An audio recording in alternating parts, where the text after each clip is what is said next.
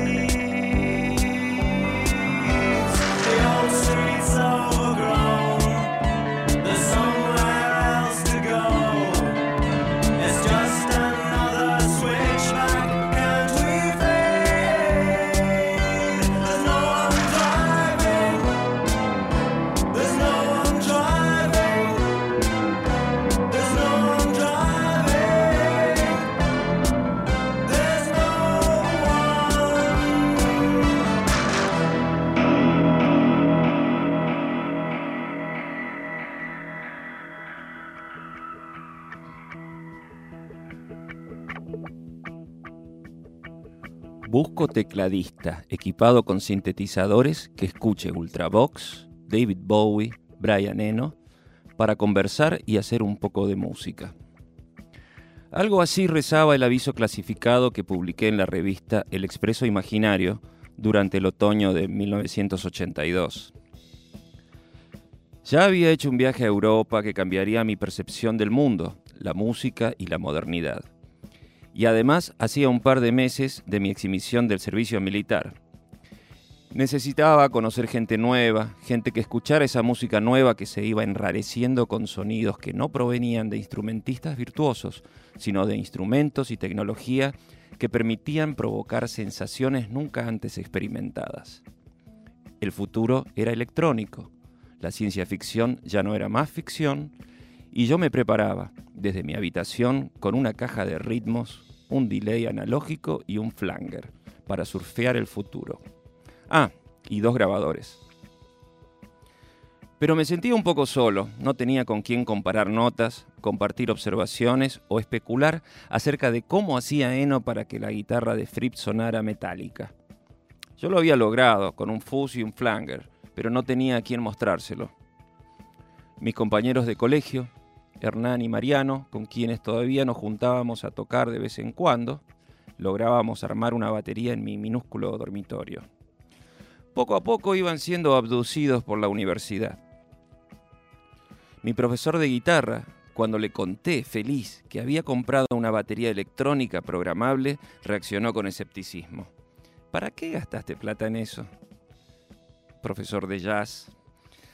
Más o menos le pude explicar que era útil. Lo que no supe decirle fue que además el japonés, DR-33 Made in Japan, me hacía compañía. Mi primer autómata. Así fue que me decidí, como el náufrago que arroja una botella con un mensaje al océano, a publicar un aviso. Y funcionó. No inmediatamente.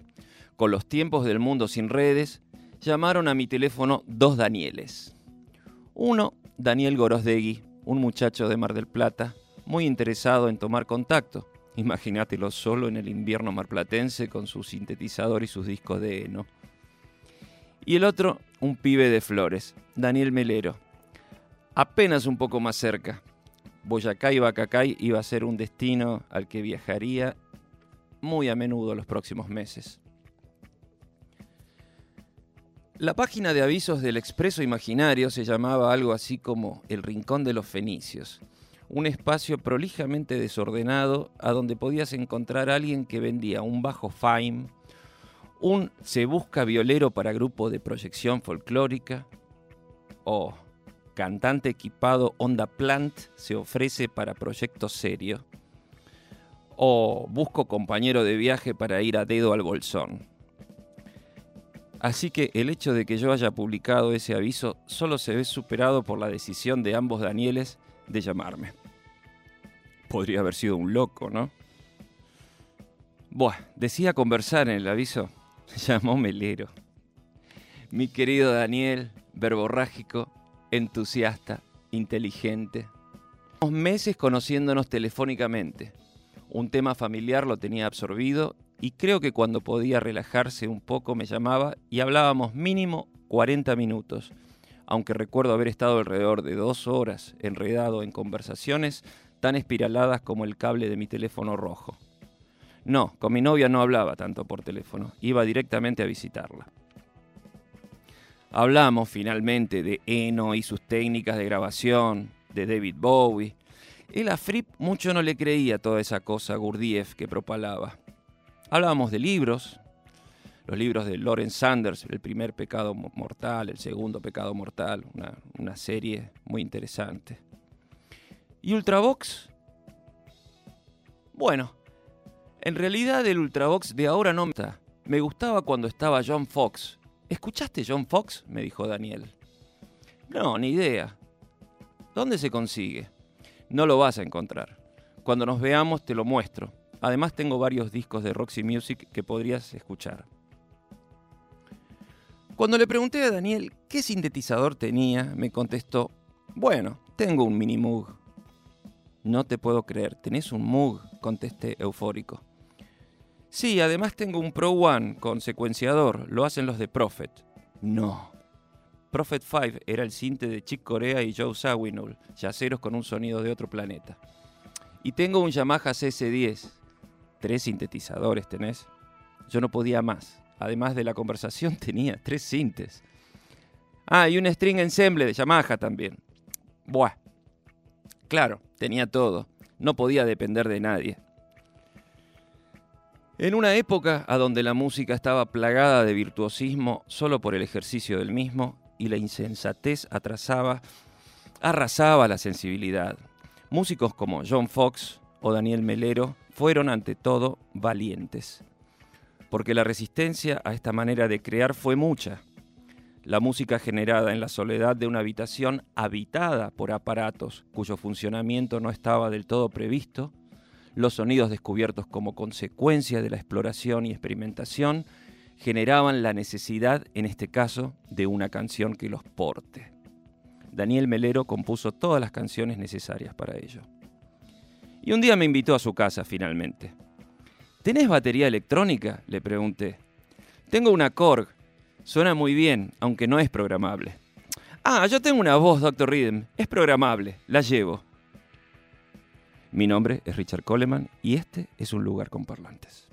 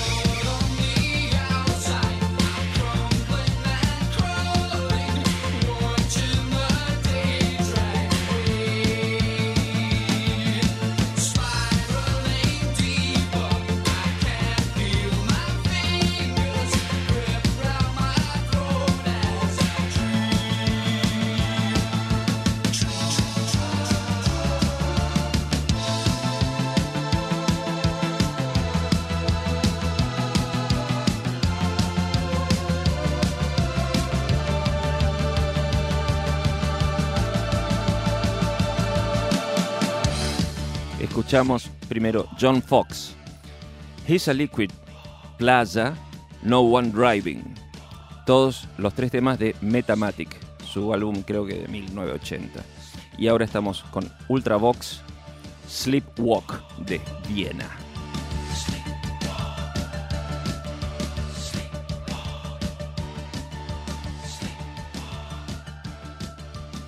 Richard Coleman en Nacional Rock 2017. Un lugar con parlantes.